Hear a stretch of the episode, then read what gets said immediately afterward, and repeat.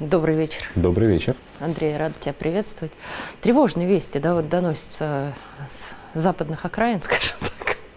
А, Польша э, играет сейчас очень интересную роль, а более того, уже даже генералы умудрились на эту тему немножечко поссориться, а именно Кадыров и Соболев. Заявление все-таки э, было ярким, как всегда это делает э, главный медиа, наверное, э, генерал нашей э, родины.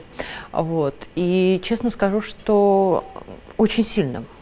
При том всем, что Польша в последнее время делает заявление о том, что э, пойдет на Россию, по сути. Если вспомнить то, что сказал Матеуш Моровецкий, то мне очень интересно понимать, что же все-таки случится. Что мы на пороге войны НАТО? Очень похоже на то, что да. По крайней мере, очень похоже на то, что Польша видит себя авангардом европейской армии или армии НАТО в войне против России. Не в первый раз в истории, и тут надо сказать вот какую вещь. То, что происходит, происходит не сейчас, то есть это не новость. Это часть, э, без преувеличения, тысячелетней вражды, которая существует между Польшей и Россией. Самый первый польский король, которого звали Болеслав Храбрый, уже воевал с князем Ярославом Мудрым. Воевал, по сути, за власть над славянскими землями. Только одно великое славянское государство может существовать на этой территории. И это Польша или Россия. Россия или Польша – ну вот, как мы знаем из истории, в итоге этого соперничества Россия — это Великая Российская империя, а Польша — это маленькое государство, не то королевство, не то республика, скорее на западных окраинах этой империи, чем самостоятельная. Однако Россия с упорством, достойным лучшего применения, ну, если не всю свою историю, то уж точно начиная со второй половины XVIII века, вместо того, чтобы Польшу, так сказать, нивелировать, она э, сохраняла Польшу, по сути, как самостоятельное государство. И в составе Российской империи, после раздела Польши, Польша э, существовала как самостоятельный субъект. Император Всероссийский назывался также и царь польский, то есть предполагалось, что это э, государство в составе империи на основе унии личной. Ру, э, русский император является также польским царем, или, если угодно, польским королем после Второй мировой войны, ну, после Первой мировой войны и нашей несчастной революции Польша вроде как освободилась, после Второй мировой войны Сталин, хотя ничто его к этому не вынуждало, никакие обязательства перед союзниками, поступил ровно так, как поступали русские цари и до того, то есть он восстановил польскую самостоятельность. Да, в составе а, некоего объединения социалистических государств в составе Варшавского договора, но только в головах польских патриотов. Это было порабощением или там колонизацией. Русские поступали ровно наоборот. Никакой благодарности за это от поляков мы никогда не получили и впредь не получим. И не получим. Польша исторически, возвращаясь назад, видит себя авангардом сил, призванных разрушить Россию.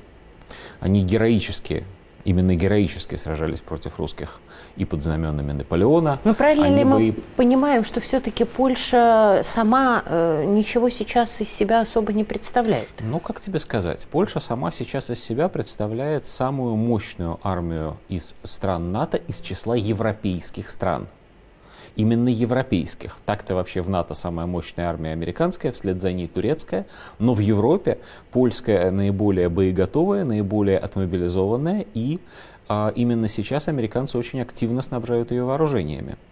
А, только что в январе прозвучало заявление Государственного департамента США о том, что они поставят Польше больше сотни пресловутых «Абрамсов», для сравнения, Украине они собираются поставить только 31 штуку. Только что Польша закупала танки и э, орудийные системы, артиллерийские системы у Южной Кореи, ну, в промышленном отношении очень серьезной страны. Вот. А Польша предполагает пост, а, получить от США Хаймерсы для начала 18 штук. Польша делает заявления совершенно однозначные. Моровецкий тут никакой не пионер он идет вслед за своим президентом, ну или президент вслед за ним, не суть, а господин Дуда, выступая в, то ли в Латвии, то ли в Литве, я забыл, в Прибалтике, в общем, вот, э, сначала предложил Украине денонсировать э, Переяславские соглашения, то есть решение Переяславской Рады о вхождении Украины в состав России, вот. А затем сказал о том, что э, пресловутые восточные кресы Польши, то есть то, что мы называем Западной Украиной и Западной Белоруссией, Это исторические польш, э, польские земли. Другое дело, что перед Польшей есть развилка. И если есть смысл в споре наших генералов, как ты выразилась, то она именно в этом. Чего Польша хочет больше? Хочет ли она большой войны с Россией, которую она будет вести своей армией, ну, при поддержке всех остальных стран НАТО, естественно.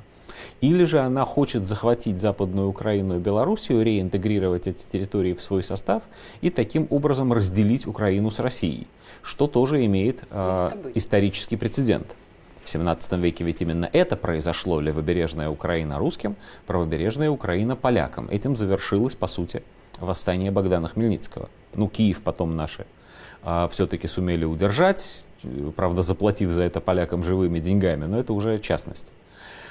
Польша не вполне уверена в том, чего она больше хочет, но, так сказать, ход событий, как мне представляется, подталкивает ее ко все более жесткому участию, вооруженному участию в том, что в Европе называется украинским конфликтом, вообще в Европе, а в Польше называется войной с Россией. Правильно ли я понимаю, что по большому счету кукловодам Польши, а именно НАТО, прежде всего американцам и англосаксам, а, крайне выгодно на место слабеющей Украины в любом случае кого-нибудь подсунуть?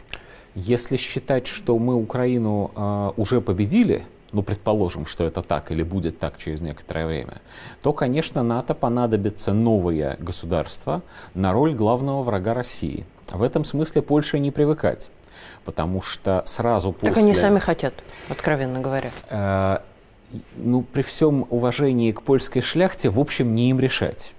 Если бы по какой-то причине Великобритании и США было выгодно вот прямо сейчас а, иметь с Россией отношения скорее мирные, как тоже бывало в истории, то Польша при всей своей внутренней склонности не смогла бы этому помешать Абсолютно. и не была бы авангардом их сил. Но вот если мы посмотрим на то, как развивались события в 20-е и 30-е годы 20 века, до Второй мировой войны, между мировыми войнами, то мы обнаружим, что Польша это такое государство, которое непрерывно готовится, именно англичанами готовится к войне с Россией, против России, ну тогда Советского Союза и готовится, в общем, довольно успешно. И война бы эта состоялась, если бы не изменение геополитической обстановки, усиление Германии, которая как мы опять же знаем, поделила Польшу все с тем же самым Советским Союзом накануне Великой Отечественной войны. С точки зрения Польши ничего не изменилось. Они по-прежнему ударно... Да, и, кстати говоря, куда делось польское правительство-то после этого? Но делось в Англию, где была польская армия, та, которая сумела уйти. Она ушла на Запад, они воевали в составе именно западных частей против Гитлера. Мы, правда, тоже создали свое собственное войско польское. А что сейчас происходит? Польша считает, что вся остальная Европа, кроме нее, недостаточно враждует с Россией. И поэтому, когда в Польше сегодня говорят, что вот мы авангард Европы, мы от имени Европы будем вести эту войну, там, как выразился Моровецкий, смысл жизни Польши и Европы в том, чтобы Россия была разрушена, а на место слова Европа подставить бы слово Англия, и, все, и это была бы чистая правда. Вот тут надо понимать, кто хочет разрушить Россию. Россию хотят разрушить, ну, назовем это конгломератом, союзом англосаксонских государств. Там и Великобритания, и США, и Канада, и Австралия, вот они все. Огромная на самом деле территория, огромное население, огромная вражда с Россией, потому что Россия наряду с Китаем является главным соперником в борьбе за мировое господство. Что такое Польша с ее 38 миллионами населения, 100 тысячами всего на данный момент отмобилизованной армии? Это такой кусочек пушечного мяса, простите за грубость, но лучше, чем украинцы. Свежее, хорошо обученные они, приобрели боевой опыт. Опять-таки, они участвовали во всех операциях НАТО за последние чуть, чуть ли не 30 лет. Ну, если Украина вот. всех не расстреляет. Повсюду, повсюду. Украинцы а, разные бывают.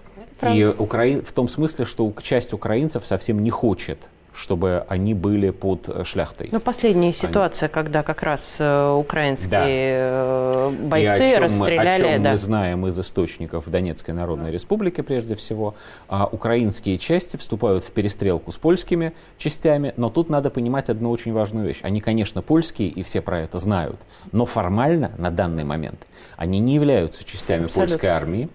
Вот, и в этом смысле у Польши все еще есть шанс так сказать, откатить назад и сказать, нет, ну добровольцы добровольцами, но мы с Россией на данный момент не воюем. Вместо этого мы поделим Украину. Вот такая, такая дилемма у них. Спасибо. Спасибо тебе.